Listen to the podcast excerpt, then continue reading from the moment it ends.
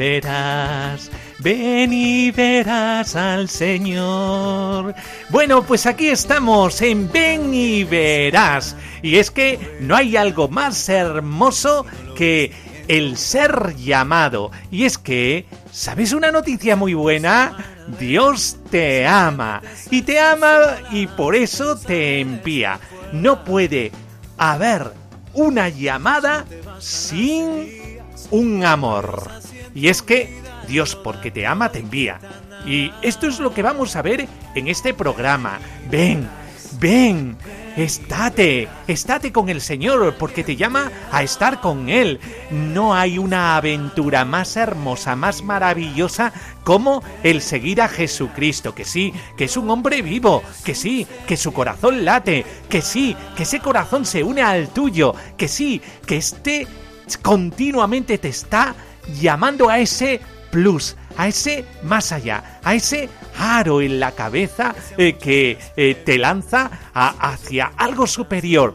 Fijaos, todos nosotros estamos llamados a la auto eh, trascendencia. Y esta autotranscendencia solamente se puede hacer desde este hombre, este Dios que es Jesús. Y claro, Jesús no solamente nos predica al Dios del amor misericordia, sino que también nos predica con su palabra, con su vida, con su ser, con todo Él, nos está diciendo que tú puedes vivir de otra manera. Sí, sí, tú, eh, Raúl, eh, sí, sí, tú, eh, Pepe, sí, sí, tú, María, que sí, sí, tú, Natalia, tú, que me estás escuchando, el Señor te está llamando a estar con Él. Por eso te dice, ven, ven, ven para acá, ven, ven que este es el truco, eh, eh, el estar con el Señor. Y el Señor te da ese plus que desea tu corazón. ¿Cuántas veces te has acostado y has dicho, pero ¿y qué mi vida? Si es que estoy como, oh, no sé, como caduco, si es que eh, yo no sé, me alieno con otras cosas que son más bien ideologías o son también eh, sentimientos en contra de, contra de, contra de, y eh, no hay algo más, entre comillas, antisistema como el seguir a Jesús. Este atractivo que tiene la figura de Jesús. Tanto es así que cuando en el Evangelio cualquiera de los que en el Evangelio se encontraron con el Señor, la figura de nuestro Señor, su ser, su eh, presencia, cambió toda su existencia. Todo aquel que se encuentra con el Señor cambia.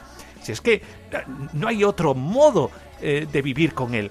Él te cambia. Y es algo gratuito. Es algo que se te da. Y también, ven y verás. Si es que el Señor no te quiere agobiar. Si es que cuando alguien te invita a lo siguiente, a encontrarte con Él, para mandarte a hacer cosas y cosas y cosas y cosas. Aunque nosotros hablamos de envío y hablamos de llamada, esta llamada es algo que nace del amor, del encuentro con Jesús. Por eso el primer verbo es ven, estar conmigo. Y ahí, en el amor, el Señor te curte. Ahí, en el amor, el Señor te lanza. Ahí, en el amor, descubres todo lo que puedes hacer con Él. Y nunca se nos puede olvidar que es con Él, con Él. Por eso, todo es gracia. Y el Señor eh, te eh, da una manera de ser, un estilo de vida. Es su estilo de vida. Lo aprendes estando con Él. Y después verás, contempla. Contempla la maravilla de un mundo según los ojos de ese estar con Él descubre la maravilla del mundo descubriendo su corazón, profundizando en su vida. Eh, mira, ven y te das cuenta que todo el mundo es distinto cuando todo lo ves, lo contemplas desde su amor, desde el Señor mismo, porque el estar con Él es aprender este estilo de vida, eh, es saber que hay una nueva manera de mirar, una manera nueva de ver, de contemplar las cosas. Y es que es contemplar con el corazón, como lo hace el Señor. Puesto que su corazón está abierto y por eso eh, nos lanza a una mirada mucho más profunda, no a una mirada vertebrada eh, con lo de siempre, mirar las cosas superficialmente. No, no, no, no. Es contemplarlo todo desde sus ojos, aprender a hacerlo, contemplar todo desde su corazón. Y entonces descubres una gran maravilla. ¡Ay! Una cosa tan bonita, tan bonita, que oye, que parece que tu vida vibra de otra manera. Eh, parece que tu vida recobra otra lectura. Oye, es como una clave de interpretación del el enigma de tu vida. Porque no me digas que no. Muchas veces te sientes metido dentro de una incomprensión y de un enigma y no es la incomprensión de los demás, es la incomprensión de ti mismo en tu historia. Por eso, haz lo siguiente, mira desde Él, sabiendo que el Señor es aquel que te lanza a esto, a la aventura de poner la clave del amor en la dimensión del siervo de Yahvé, en la dimensión de su corazón, en la dimensión del crucificado, en la dimensión del resucitado, que es que necesitas, eso sí, un chute de vida, un chute de Dios. Por eso, vamos a hacer una pequeña oración en este primer programa, un programa que quiere ser esto, la lanzadera de algo precioso. Es meterte dentro del mundo de el corazón de Dios, que siempre cuando te llama porque te ama, te envía. No importa lo que te enseñaron, como de él te han contado, si no lo viste y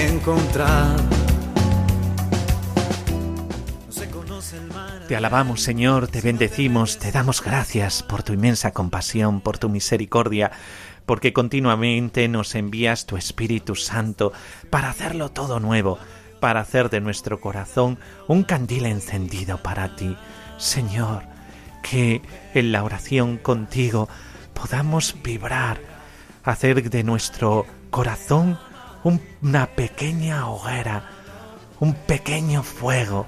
Danos aceite, para que en la oración podamos tener siempre el corazón encandilado por ti, por nuestros hermanos, sobre todo y preferencialmente por los pobres.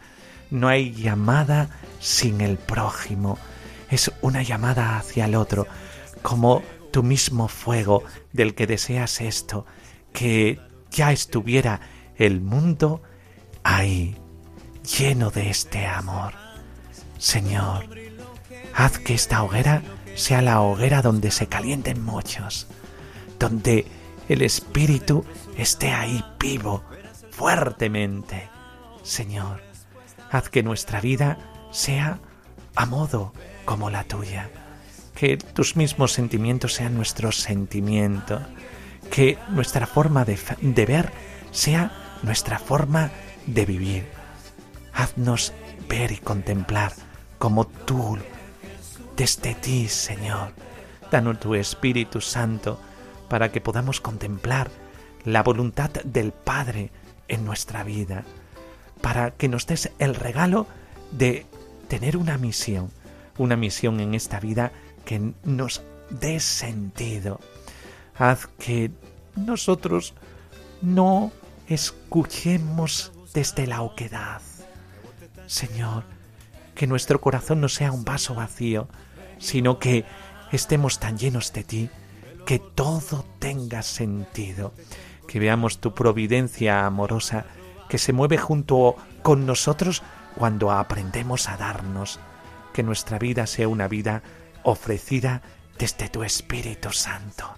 Señor, que la Virgen María nos regale su sí gratuito y generoso, que cambiemos nuestros planes para que tus planes sean nuestros planes, nuestros caminos tus caminos, que aunque no los comprendamos, Señor, los asumamos como tales, como tus caminos, y de este modo sigamos las huellas de María en su fiat, en su fe definitiva, que Señor, todo esto lo hagamos desde ella y desde este encuentro con su Hijo.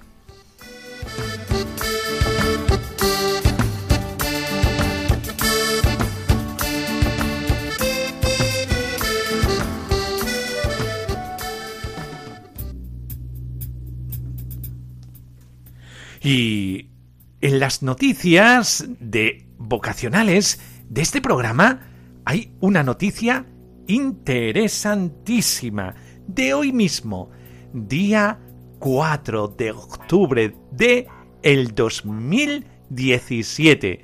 Y hoy, el día de San Francisco de Asís, habla un Francisco. Es el Papa que convoca una reunión de jóvenes para preparar el próximo sínodo. Jesús quiere testigos que difundan esperanza con su modo de acoger, de sonreír y de amar. Ha afirmado el pontífice hoy mismo, miércoles, en la audiencia general. Es un nuevo paso de el Papa Francisco al mundo real el mundo del Papa Francisco, que es el mundo de los jóvenes, y por eso quiere un encuentro con ellos, un encuentro mundial de jóvenes en el Vaticano, la próxima primavera, para preparar el sínodo de obispos, el sínodo de octubre del 2018 sobre los jóvenes, la fe y algo que sonará mucho en estas ondas, en este momento de el ven y verás el discernimiento vocacional. El Santo Padre ha dado personalmente el anuncio durante la audiencia general de esta mañana, subrayando que han sido invitados jóvenes de todas las partes del mundo, tanto católicos como de otras confesiones cristianas, de otras religiones y jóvenes no creyentes. Con este encuentro la Iglesia quiere escuchar la voz, la sensibilidad, la fe y también las dudas y las críticas de los jóvenes. El Papa dice tenemos que escuchar a los jóvenes. Por eso, las conclusiones de la reunión del 19 al 24 de marzo serán transmitidas a los padres sinodales. Francisco ha incorporado a los trabajos preparatorios de, los sínodos de obispos la realización de encuestas mundiales sobre la situación real. Así lo hizo en el sínodo sobre la familia y también lo va a hacer sobre este sínodo del acompañamiento, el discernimiento sobre los jóvenes. En su discurso de este miércoles a decenas de miles de peregrinos reunidos en la plaza de San Pedro, eh, Francisco ha hablado de esperanza, sí, porque la necesitamos, porque estamos hambrientos de esta esperanza cristiana, insistiendo en que el cristiano no es un profeta de desventuras, sino alguien consciente de que los evangelios, después de la muerte de Jesús, terminan con la resurrección y la llegada del Espíritu Santo.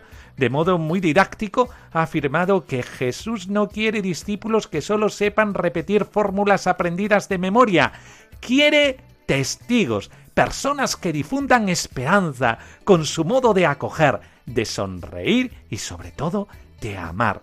La actitud y la vida de un cristiano debe hacer ver de modo natural una especie de algo más que no se explica simplemente por la fuerza de ánimo o un mayor optimismo. Es como si los creyentes llevasen un trozo de cielo sobre la cabeza, acompañado de una presencia que algunos no logran ni siquiera intuir. El Papa ha recordado que Hoy celebramos la fiesta de San Francisco de Asís, que su ejemplo refuerce en cada uno de los jóvenes el respeto y el cuidado de la creación. Y este recrearse es también contar con uno mismo, es decir, quiere que nuestra vida tenga un sonido, y este sonido es el sonido de Jesucristo, el sonido del amor, especialmente a los más necesitados una vocación, una vida en discernimiento para saber en cada ocasión qué hacer por los demás. Precioso, el Papa Francisco ha inaugurado el Ven y verás con una noticia que nos sorprende.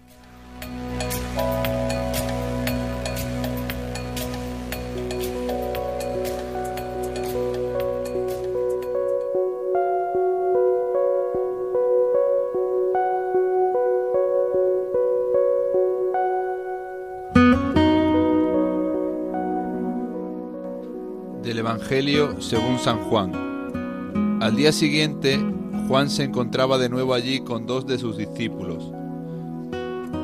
Fijándose en Jesús que pasaba, dijo, He ahí el Cordero de Dios. Al oírle hablar así, los discípulos siguieron a Jesús.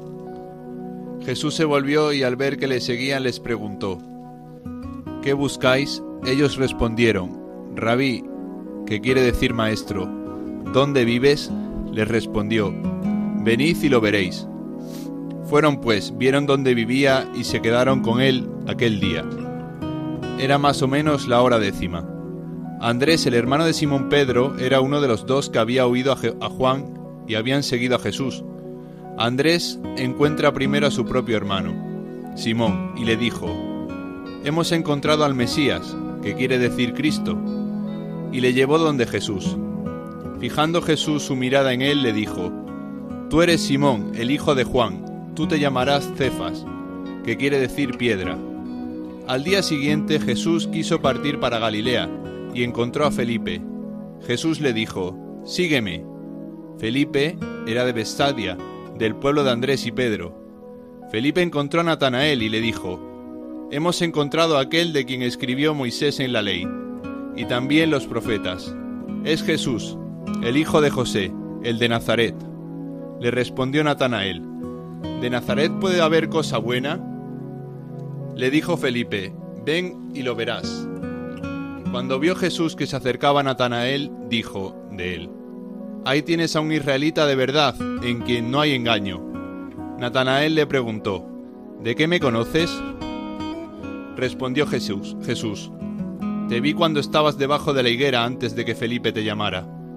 Le respondió Natanael, Rabí, tú eres el Hijo de Dios, tú eres el Rey de Israel.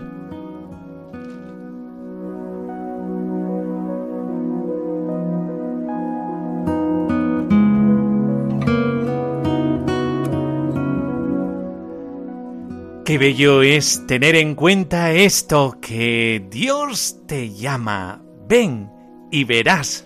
Lo habéis escuchado vosotros mismos de las palabras de Felipe. Y es que esto es lo que hace el Señor con cada uno de nosotros. Es verdad, todos estamos en un proceso y un proceso de encuentro con el Señor. Y el encuentro con el Señor no nos queda indiferentes. El encuentro con el Señor nos eh, llama y nos llama a su misión.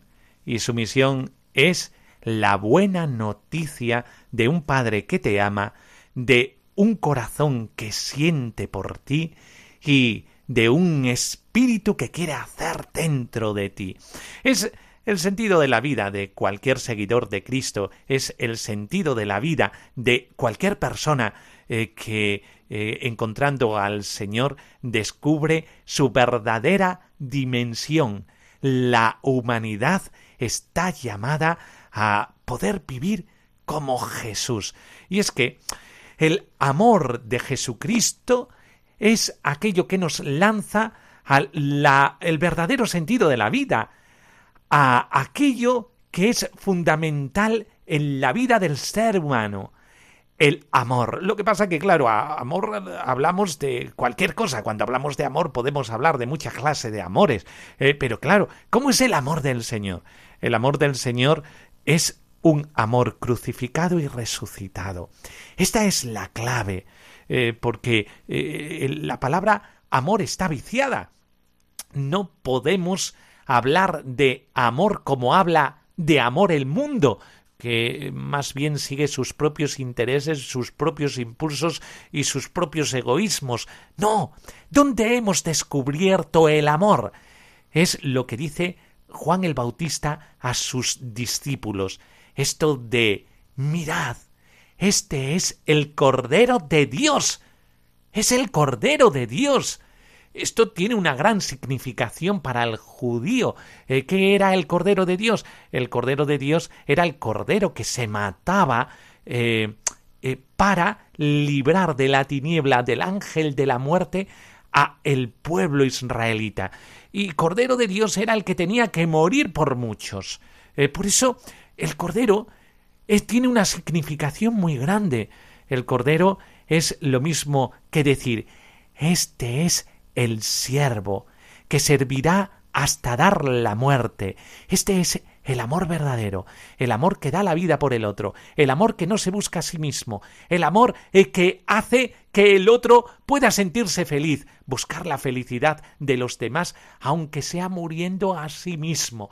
Y después Cordero de Dios significa Pascua, el paso del pueblo, esto que es eh, muy importante en la vocación cristiana, en la llamada del cristiano, hacer pasar al otro eh, y, para ello eh, todo prepararlo para encontrar este mundo de fraternidad. todos estamos llamados a fundar la civilización del amor y esta civilización del amor solamente se puede dar en el amor conocido en Cristo, el, el amor eh, de la cruz y el amor de la resurrección. Si Cristo muere en la cruz, es por ti. Si Cristo resucita, es por ti. En la vida y en la muerte somos del Señor. Claro que sí.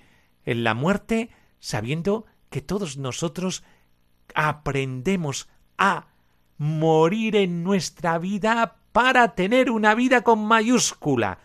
Y esto se hace en la vocación.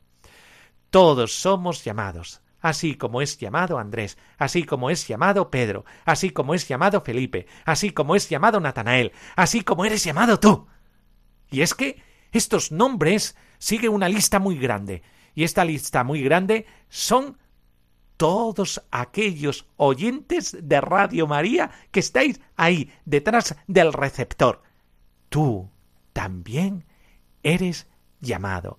Pero ¿cómo lo hace Dios? Pues lo hace desde nuestra propia vida. No es ajeno a lo que nosotros vivimos, sino que el Señor lo va haciendo respetando los procesos de cada uno. ¿Estos procesos cuáles son? Pues, eh, por ejemplo, en la realidad de eh, Andrés. Pues el Señor se encuentra con Andrés y no le dice ¿Qué vosotros buscáis? ¿Qué andáis buscando? ¿Eh? No es eh, lo mismo que otras actitudes que nosotros tenemos. Nosotros estamos siempre en búsqueda. Ojalá tú te des cuenta que lo que ansías, lo que estás buscando, lo puedes encontrar en el Señor, como se dio cuenta Andrés. Y cuando encuentran al Señor, se encuentran con un tesoro. ¿Qué buscáis? ¿Eh? No, no dice, ¿qué esperáis? Nosotros siempre estamos como esperando algo a que suceda algo. No, no, no, el acontecimiento de Cristo es vivir con Cristo. ¿Qué buscáis? Es el anhelo del corazón humano. Eh, no es algo de futuro, es algo de presente. Ojalá te des cuenta, amado oyente, eh, que tú también estás en búsqueda. Y la postura del hombre es la postura de Andrés, es la postura de Pedro, es la, la, postura de Felipe, es la postura de Natanael. Todos andamos buscando. Y Jesús, como sabe de ti, Él respeta tu proceso, como respetó el proceso de Andrés. Cuando Andrés se encuentra con el Señor, pues eh, se encuentra con el Señor cuando se da cuenta que tiene que pasar de ser discípulo de el Juan penitente al discípulo del amor gratuito, el amor de Jesucristo, que toma siempre la iniciativa. Ellos andaban dubitativo detrás de él, no, eh, no dan el paso. El paso lo da Jesucristo, porque toda llamada es iniciativa de Él, es iniciativa de Jesucristo. Y por eso Jesucristo se da la vuelta y le dice, ¿qué buscáis? ¿Qué buscáis? Es en el anhelo del corazón del hombre. Nuestro corazón siempre anda en búsqueda. Lo que pasa que nos equivocamos. ¿Cuántas veces estamos buscando otras cosas que lo que hacen es reducirnos o lo que hacen es destruirnos? En tu búsqueda no te equivoques. Atiende los deseos de este corazón que se quiere encontrar contigo, de Jesucristo, y te vas a dar cuenta que esta búsqueda estará bien fundada, porque encontrarás un sentido a la vida que no lo, te lo puede dar otras otras cosas. ¿eh? Por eso, fíjate, el Señor se encuentra con Andrés, le dice, ven y veréis, ven y veréis. No lo quiere realmente ocupar, sino los quiere estando con Él. Qué importante es esto. Todos los discípulos, cuando se encuentran con Jesús, Jesús lo que desea es encontrarle en su circunstancia, Andrés dubitativo, Felipe como una persona tímida, es decir, como todos los tímidos, un, poco orgullosos. Eh, Pedro en su querer ser, desde su pequeña soberbia. Eh, eh, Natanael desde su seguridad en la sabiduría. Cada uno desde donde está, como hace el Señor cuando nos busca, cuando se hace el encontradizo, parte de nuestra realidad, y aunque esta realidad sea muy pobre, a Pedro le convence con su pobreza. Oh, tú eres Pedro, y ya, ya no te llamaré Simón, te llamaré Pedro. ¿Qué hace? Ganárselo desde su flaqueza. Con Felipe, sígueme. Uy, si le hubiera dicho, si quieres puedes seguirme todavía. Hoy está pensándoselo. Vamos, ¿eh? Como los jóvenes de este mundo, eh, que son muy indecisos. Pues Felipe era muy indeciso. O Natanael, siempre refugiado en su sabiduría y poniendo su sabiduría eh, muy por encima, eh, tanto que era como un paraguas que no dejaba ver la voluntad de Dios sobre su vida. Jesús respetando los procesos de cada uno y encontrando a cada uno donde está, quiere regalarles el encuentro con Él. Desde ellos mismos, no alienándolos, sino alcanzándoles en su propia vida. Pues así, tú que nos escuchas, tú eres un Andrés que has escuchado de Jesús, pero no te atreves a dar el paso a encontrarle. Oye, simplemente da el paso, un poquito, acércate un poquito, que ya el Señor se dará la vuelta y te encontrará ahí, o como Pedro, eh, siempre desde sus, eh, su mundillo, ¿verdad? Queriendo ser él, eh, sin buscar el ser en donde verdaderamente se encuentra, en el amor de aquel que le pretende en una misión. Tú serás Pedro, convenciéndole desde su mismo querimiento. O, por ejemplo, como Felipe, que es tan tímido, tan tímido y tan orgulloso, que eh, está encerrado en sí mismo y no sale. Lo pone en salida. O, por ejemplo, con Natanael, eh, que está refugiado en su sabiduría y que parece que está de vuelta de todo, porque lo sabe todo. ¿eh? Ahí donde tú estás, ahí te quiere encontrar el, el Señor. ¿Con quién te identificas? La llamada es esto, es un encuentro con Cristo que te dice, ven y verás.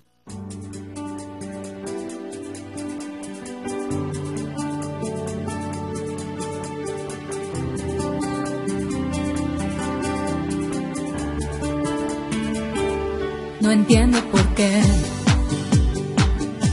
teniéndolo todo, eso yo pensé aunque quería más. Me conoces bien.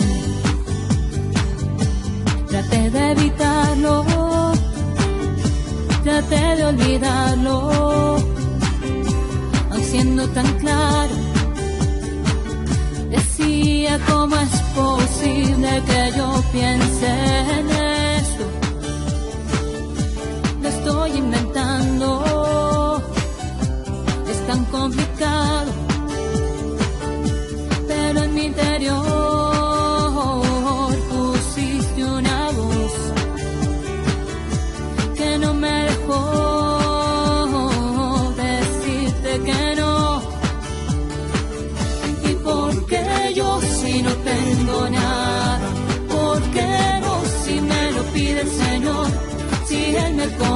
y sabe que puedo, lo haré por amor. ¿Y por qué yo si no tengo nada? ¿Por qué no si me lo pide el Señor? Si Él me conoce y sabe que puedo,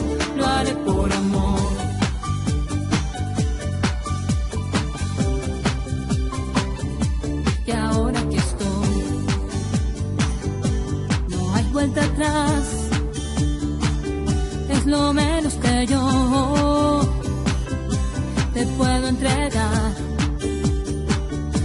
Yo siempre he pensado que nunca podré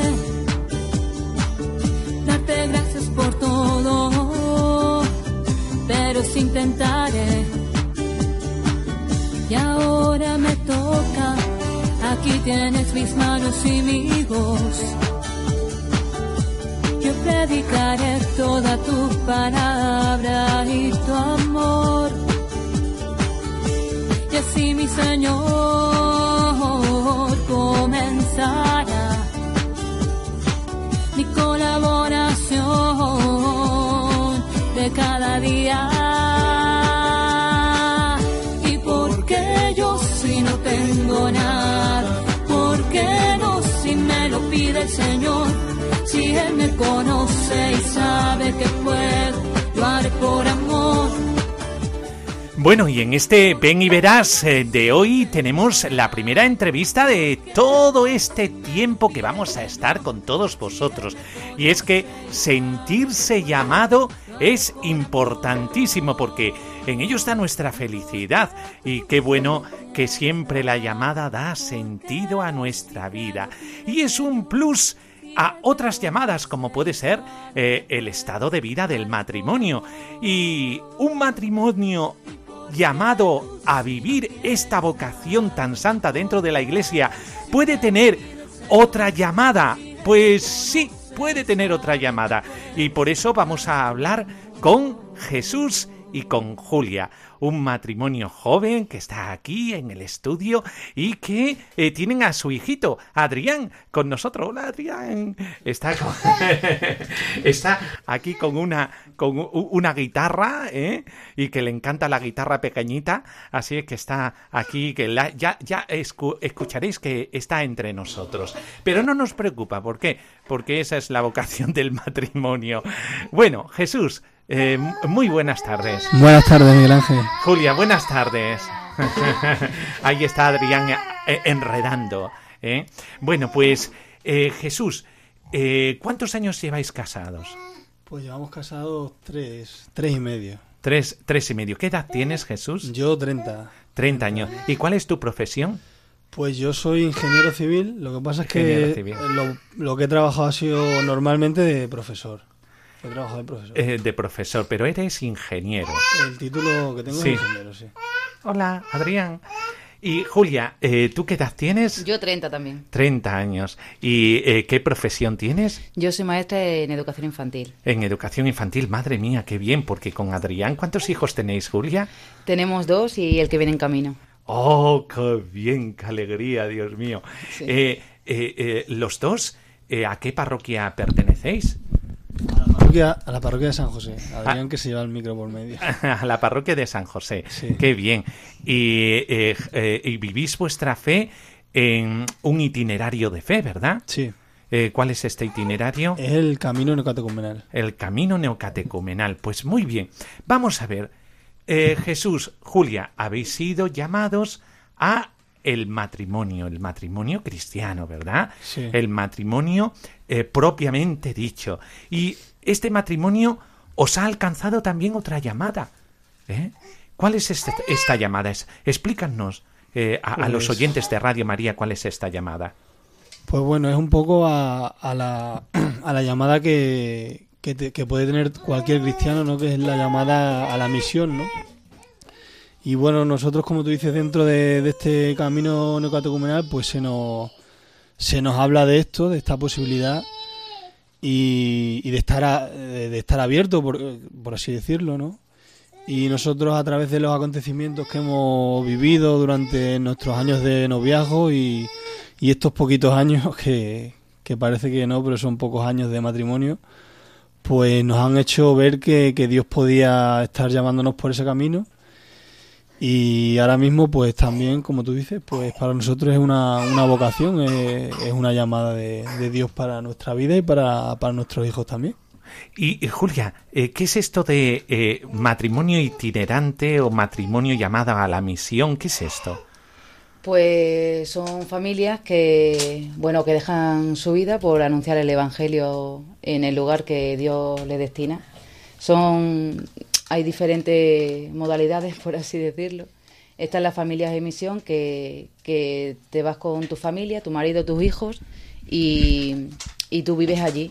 Vives pues cristianamente, eh, lo que hace, lo que puedes hacer aquí, pero en otro sitio, en otro lugar, en otro país. Y las familias itinerantes, allentes, sí, pues mm, son familias que van varias familias a, formar, a formar una comunidad. Va, es a, un, eh, la familia gente es la que va a un país, eh, o sea, a una zona de un país o de una ciudad que no existe la iglesia, ¿no? Y digamos que funda la iglesia. Todo esto en consonancia con el obispo, o sea, de si tú te vas a, yo qué sé, te vas a Suecia, pues el obispo de Suecia tiene que, que aceptar esto, vamos, tiene que pedirlo, más que aceptarlo, tiene que pedir una familia en misión. Y eh, has dicho que eh, eh, fundar iglesia allí donde no la hay. Es decir, es que- como los misioneros, ¿verdad? Los misioneros que puede ser, pueden ser laicos, misioneros, pueden ser sacerdotes misioneros, que se van fuera de su tierra, dejando su familia, dejando todo, y allí pues funda iglesia, viven en comunidad. ¿eh? Esto de vivir en comunidad es que eh, la familia en misión eh, vive en comunidad allí donde va o, o no. Sí, claro, siempre, siempre mm, lo que nos alimenta es vivir en comunidad, lo que nos ayuda unos a otros. Y aparte de que una familia ya es como una comunidad, pues eh, en el sitio donde vayas, tú vives dentro de, de una comunidad cristiana, sí, ¿no? Dentro de una de la iglesia. Sí, sí, sí, sí. Eh, qué interesante. Eh, fijaos, a- a- oyentes, que nos hablan de misioneros, pero misioneros que no son sacerdotes, misioneros que no son laicos, que desinteresadamente dejan su tierra, lo dejan todo para irse a predicar el Evangelio, sino que es una familia, una familia entera, padre, madre e hijos. Julia, ¿a ti no te preocupa que tus hijos, no te preocupa que tus hijos, eh, si te vas eh, de misión eh, en matrimonio, eh, pues pueden estar como un poco desamparados, porque claro, son pequeñitos, no, eh, ellos no eligen, elegís lo- vosotros por ellos. Eh, esto, explícanoslo un poquito, porque es que alguien puede, puede eh, llamarle la atención, oye, ¿cómo ponen en juego la vida de los menores? Porque eso siempre está un poquito candente en esto de las familias en misión. Julia, tú, ¿cómo nos podrías, es- podrías explicar esto? Hombre, pues sinceramente, si lo piensas, pues es una locura. Y más cargar con dos niños. Nosotros la mayor tiene tres añitos los que haga. Adrián, que tiene año y medio. El que viene, pues que si Dios quiere, nos iremos con él ya nacido. Y si lo piensas, es una auténtica locura. Y, eh, tenemos miedo, claro que sí, tenemos miedo. Pero yo que soy maestra en educación infantil, yo sé que los niños se adaptan a todo y sé que, que el Señor también está presente en nuestra vida y, y yo sé que no, no les va a faltar de nada y que ellos se van a adaptar perfectamente. Y, y hombre, la verdad que, que nosotros tenemos mucha confianza en, en Dios, en que pues que no nos va a faltar de nada, que pues que Él va a aparecer en nuestra vida, sobre todo pues con los niños. Los niños luego se adaptan mucho mejor que nosotros, porque los niños ahora mismo pues son esponjas para el idioma, para la cultura, para pues para todo. O sea, los niños hacen lo que son imitación de, de nosotros. Entonces, bueno, pues un poco también darles ejemplo y... Y eh, Jesús, esto tiene una serie de gestiones. Es decir, eh, tú cuando dices quiero ir eh, a, tierras de misión con mi familia, eh, hay una cierta preparación, una cierta... ¿Vosotros eh, cómo os preparáis para ese acontecimiento familiar? Bueno, pues esto nosotros dentro del camino pues se hace en convivencia y, y bueno, eh, digamos que te dan una palabra no de parte de Dios, ¿no? Se, se- nosotros, pues eso, a la luz de las escrituras, pues pues muchas veces mm, dice eh, con la ayuda de Dios pues ves si eso es bueno para tu vida o no, ¿no? Entonces tú puedes sentir la llamada pero no te vayas al día siguiente. Eso hay que, que madurarlo, digámoslo así. Y, y nosotros, ya te digo, hemos vivido una serie de convivencias, luego tu- tuvimos una en Italia también con, con gente de, todo el mundo, de todos los países, ves a otras familias también que tienen hijos, que tienen más hijos que tú y que se van, por ejemplo, con siete, ocho hijos a China y son felices, entonces te ayuda, ¿no? También el ver a, a otra gente que, que vive la misma situación que tú, que ha sentido la misma llamada, ¿no? Y, y poco a poco, ¿no? También Dios los acontecimientos de tu vida diaria, pues te va marcando caminos, ¿no? Y te va, digámoslo así, madurando esa llamada, ¿no? Sí, y, y cuando os vais a, a otra tierra, eh, claro, vais ya con un trabajo designado, ¿no? No, no, no, Ah. eh, no tiene por qué. Ah, sí, sí, sí, sí. Es decir, que eh, cuando os vais, no sabéis si vais a vivir de la providencia o de la misma comunidad que os ayuda ¿eh? a poder estar en esa misión, o ya lleváis el trabajo eh, ya eh, buscado para poder ir para allá, ¿no? Hombre, no, el trabajo buscado, eso, vamos, algún caso puede haber por ahí, ¿no? Si necesitan a alguien que es enfermero y tú eres enfermero y puede, puedes tener suerte, ¿no? Pero normalmente no. En nuestro caso, pues no es así. Y, y vamos, que pero que aunque aunque haya gente de aquí que te ayude y de tu comunidad, pues de fondo el objetivo sí que es encontrar trabajo, aunque no vayas con trabajo, es buscar allí un trabajo, ¿no? Y vivir la fe, porque todo esto es consecuencia de un proceso, ¿no? Eh, Julia, tú has tenido un proceso dentro de este itinerario de fe, ¿verdad? Eh, del camino neocatecumenal. Eh, háblanos un poquito de este proceso.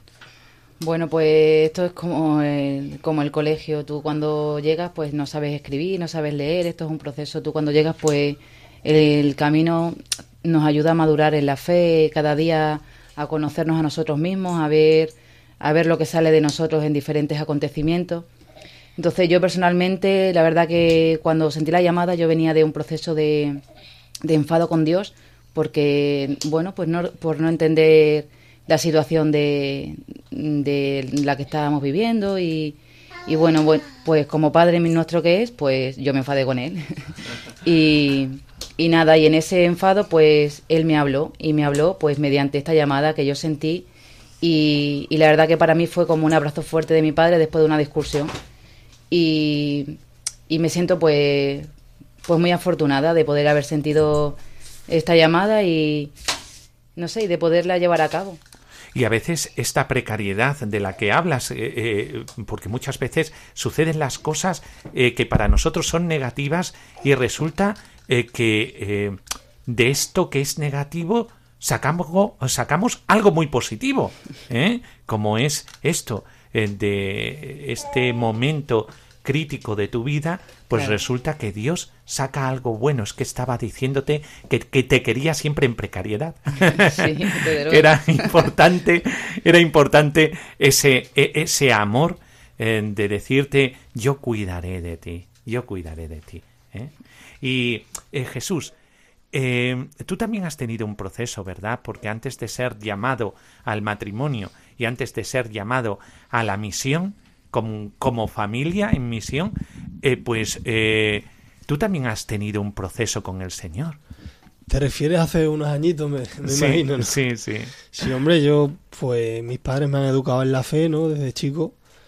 Lo que pasa es que, bueno, llega un momento en que el ambiente social que en el que uno vive, pues no es, no es el estar en la iglesia, ¿no? No es lo que la sociedad quiere. Y, y bueno, mm, te dicen que Dios existe, pero hasta que tú mismo no lo compruebas, ¿no? No.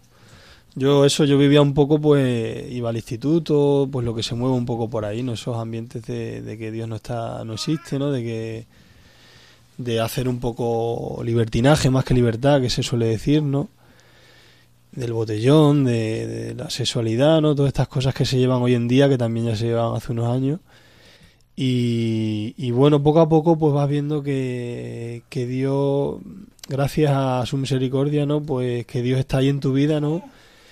Y que es la, la única verdad que hay, ¿no? Porque lo otro es todo una destrucción. Y es un proceso lento. Cuando eres más joven quieres ver más cosas, pero al cabo de los años, pues eso, yo ahora mismo miro, echo la mirada atrás y, y veo las cosas que Dios ha hecho en mi vida, ¿no? Y poco a poco, ¿no? Que no es que es un proceso lento, ¿no? Y, ver, y ver que eso, que la fe, pues a veces es muy débil, ¿no? Como decía Julia, que a veces de repente te cabreas, yo mañana me cabreo y, mando todo eh, fuera, ¿no? O sea, que, ver que la fe también es débil y que hay que estar cerca de Dios para que te, para que te ayude, ¿no? Y lo que es lo que, lo que nos hace feliz a nosotros, ¿no? El estar, el estar con Dios, ¿no? ¿Y cómo vivís en familia la fe? Ya que estáis hablando de la fe, que es débil, que siempre tienes que estar atado al Señor, a que da, átame, átame fuerte, tenme, tenme siempre sujeto, que tu mano no se levante de mi cabeza. Eso, vivir la fe, ¿cómo la vivís en familia? Pues nada, nosotros eh, solemos rezar por las noches con los niños, solemos rezar con ellos.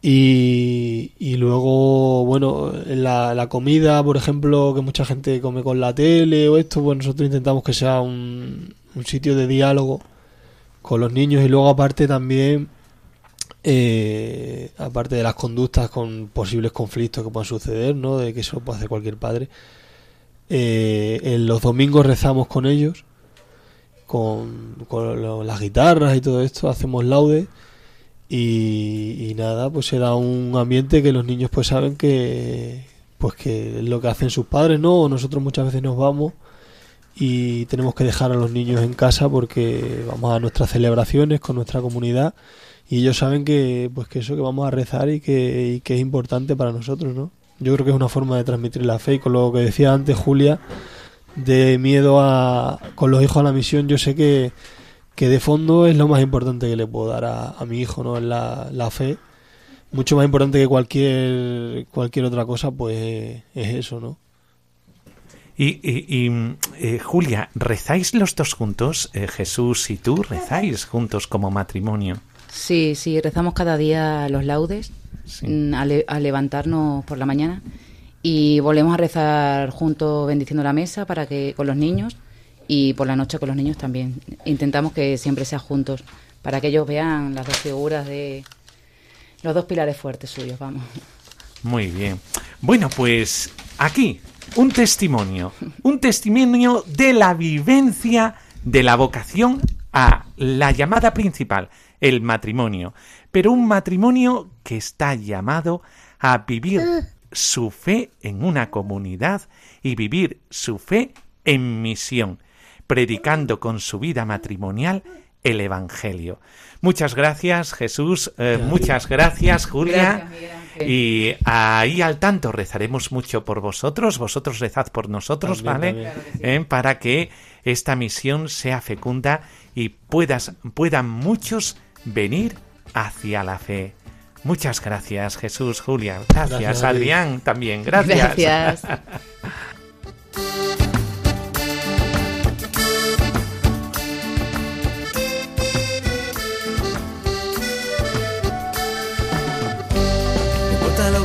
enseñaron, como de él te han contado, si no lo viste y encontrado.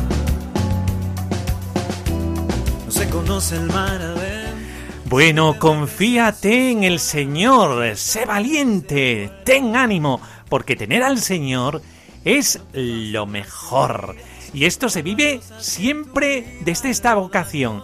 Ven y verás el estar con el Señor, contemplarlo en los acontecimientos de la vida y desde ahí, desde el ven y verás vivir lo emocionante, lo aventurero de una fe para algo, porque Dios siempre llama desde su fuerza para algo, y siempre respetando a las personas, respetando los procesos de cada uno. Esta es la magia de la llamada del Señor. Por eso, ánimo, ánimo, tú también que escuchas puedes ser un llamado. Piénsatelo. El Señor te ama y te quiere como eres y te lleva a una misión. Responde, no te vas a arrepentir. Verás el pasa a tu lado. Y con esto nos despedimos en este Ven y verás. Y al tanto de las ondas de Radio María, porque esta casa, esta familia es tu familia. Con María, hasta el próximo programa. Y verás lo que Jesús te Ven y verás con el padre Miguel Ángel Morán.